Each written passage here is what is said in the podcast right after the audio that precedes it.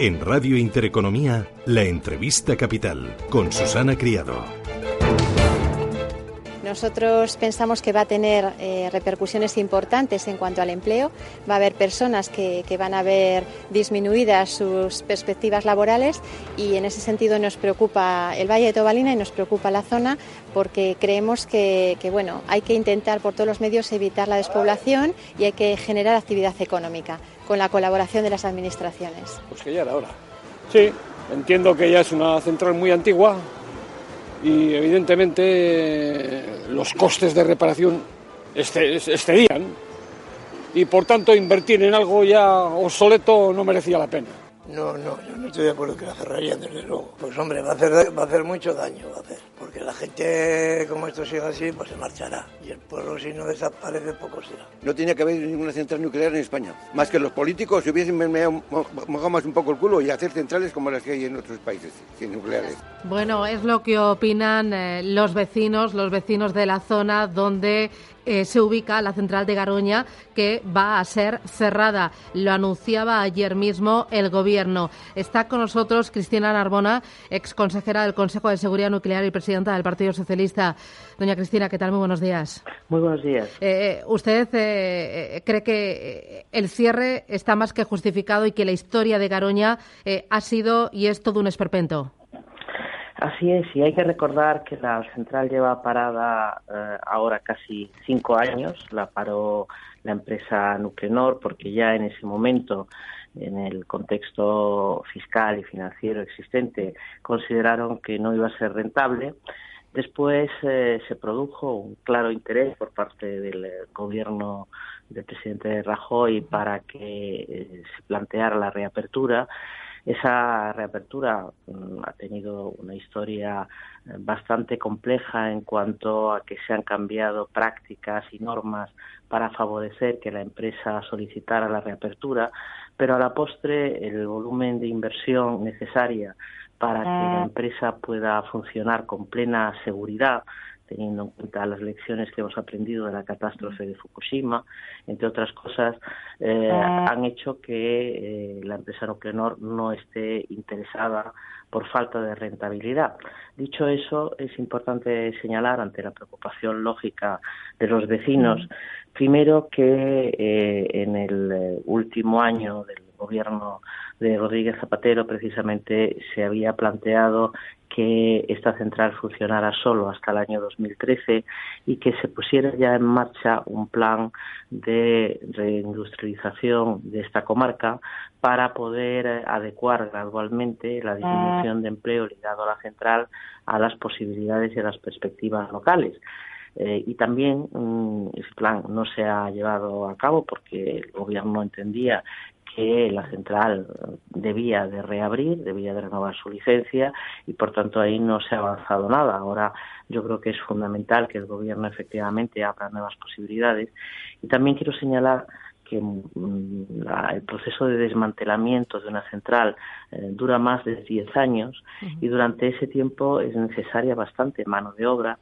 Eh, tenemos el caso de la central de Zorita en Guadalajara, que lleva en proceso de desmantelamiento ya más de 10 años y que ha llegado a tener incluso más puestos de trabajo en activo que cuando estaba en pleno funcionamiento, porque desmantelar una central requiere tareas complejas y, como digo, genera también empleo, ¿no? Pero dicho eso, por supuesto, lo más importante es que se active una, un plan especial para esta comarca que pueda dar eh, tranquilidad a las personas que, lógicamente, pueden temer las repercusiones del cierre definitivo, aunque lleva cinco años cerrada.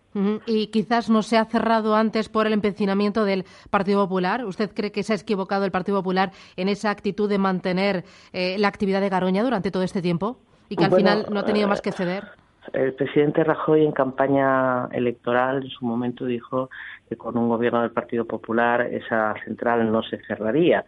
Había por su parte un empeño muy claro en que se mantuviera Garoña abierta y eso había generado sin duda unas expectativas que se han visto frustradas y, eso mm, es eh, lamentable, pero como digo, lo que hay ahora es que mirar hacia adelante y ver eh, la cantidad de puestos de trabajo que durante el desmantelamiento, en todo caso, se van a mantener y qué otras oportunidades de empleo puede haber en la comarca. Por ejemplo, puede perfectamente esta comarca tenerse especialmente en cuenta en las subastas de energía renovable que está haciendo ahora el gobierno. Eh, una consideración de comarca preferente en cuanto a creación de puestos de trabajo ligados a la transición energética, yo creo que estaría muy justificada. Eh, enseguida hablamos del futuro de la energía renovable y también eh, del futuro de otras centrales nucleares. Pero antes, para terminar con todo esperpento, como usted decía, hablaba de la actitud del Partido Popular, pero también me comentaba al principio que se han cambiado prácticas y normas. Aquí se refiere a la posición del Consejo de Seguridad nuclear, eh, que le ha hecho un traje a medida durante estos últimos años a Garoña. ¿Se refería a eso? Efectivamente, por ejemplo, el Consejo de Seguridad Nuclear desde el año 1999 eh, había venido mm, evaluando las peticiones de renovación de las centrales nucleares en una perspectiva de concesión de autorización por 10 años. Esa era la práctica que, como digo, hasta, hasta hace muy poco eh, estaba en vigor en el Consejo de Seguridad Nuclear.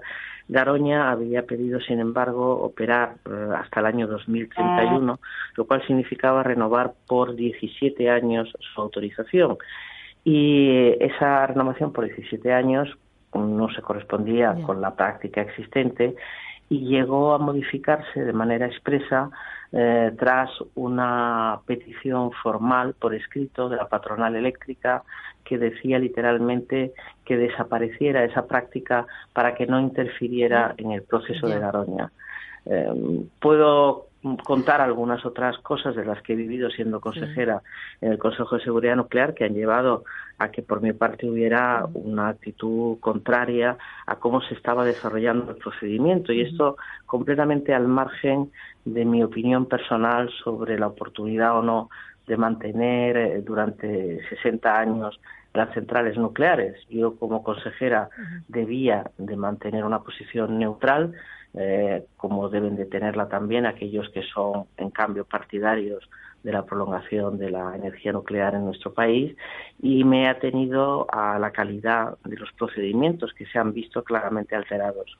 Mm, eh, por lo que me dice, el Consejo de Seguridad eh, Nuclear ha quedado totalmente tocado porque la independencia de este organismo brilla por su ausencia.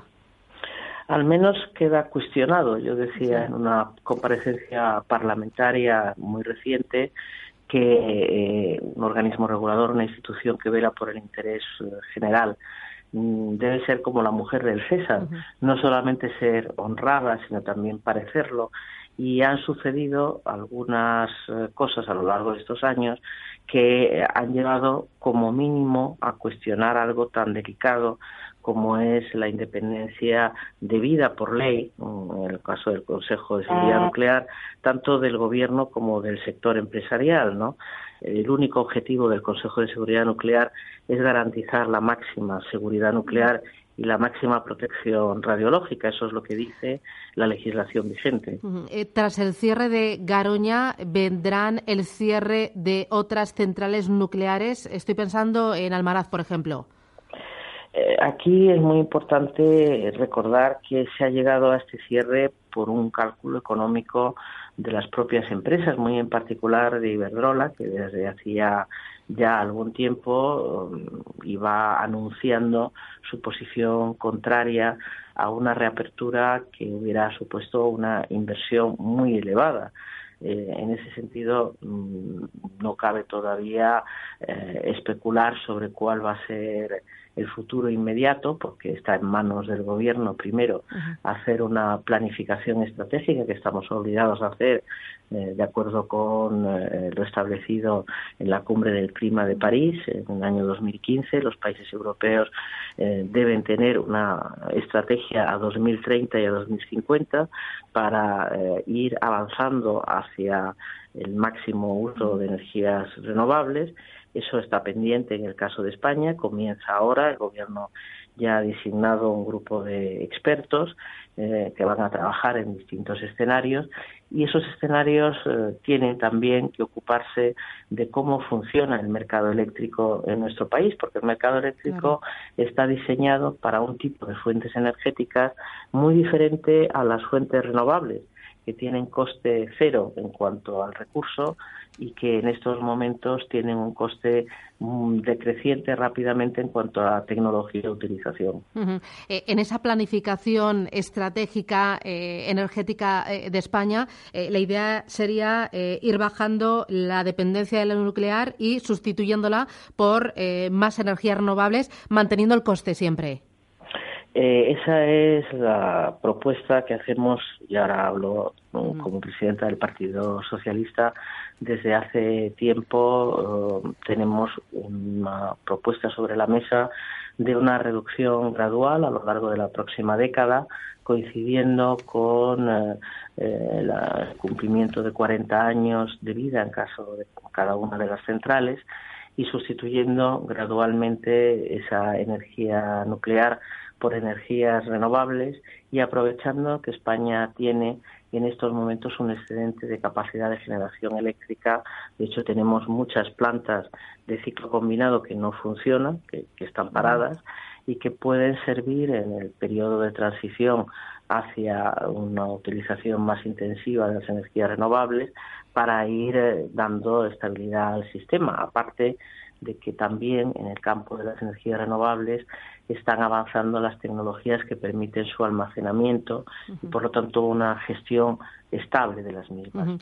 Eh, doña Cristina, ahora como presidenta del Partido Socialista, eh, le pregunto por eh, las declaraciones que hizo ayer el presidente del Gobierno, Mariano Rajoy, asegurando que está preparando un consejo de urgencia ante el desafío de Puigdemont. Dijo que con toda tranquilidad y con toda moderación no habrá referéndum en Cataluña. ¿Le parece acertada la forma de gestionar todo este asunto por parte del Gobierno? Nosotros hemos pedido al Gobierno que además de hacer cumplir la ley y la Constitución vigente, algo que el Partido Socialista apoya, son necesarias iniciativas de carácter político, porque no solo con la ley vamos a poder hacer frente al desafío eh, independentista en el caso de Cataluña. Hemos planteado por nuestra parte una hoja de ruta eh, lo que llamamos la Declaración de Barcelona, que incluye que eh, se comience a debatir en el Congreso de los Diputados una posible reforma de la Constitución para avanzar hacia un verdadero Estado federal. Pero además de eso, hemos tenido en cuenta algunas de las 46 peticiones que en su momento eh, el presidente de la Generalitat, Puigdemont, había trasladado al presidente Rajoy. Creemos que es necesario dar señales desde el ámbito de la política y no tanto para convencer a quienes tienen una visión uh, absolutamente eh, cerrada en cuanto a desear la independencia, eh, que son sin duda un número importante de catalanes, sino pensando también en esa mayoría de catalanes que no quieren separarse del resto de España, pero que quisieran una integración en España que respondiera más a sus propios sentimientos de identidad, ¿no? Y en esa línea creemos que eh, hay que insistir que se aplique la ley, pero que se aplique y en ese sentido coincido con lo que decía el presidente Rajoy ayer, que se aplique con mesura, que se aplique con proporcionalidad, que no generemos efectos indeseables en la aplicación de la ley.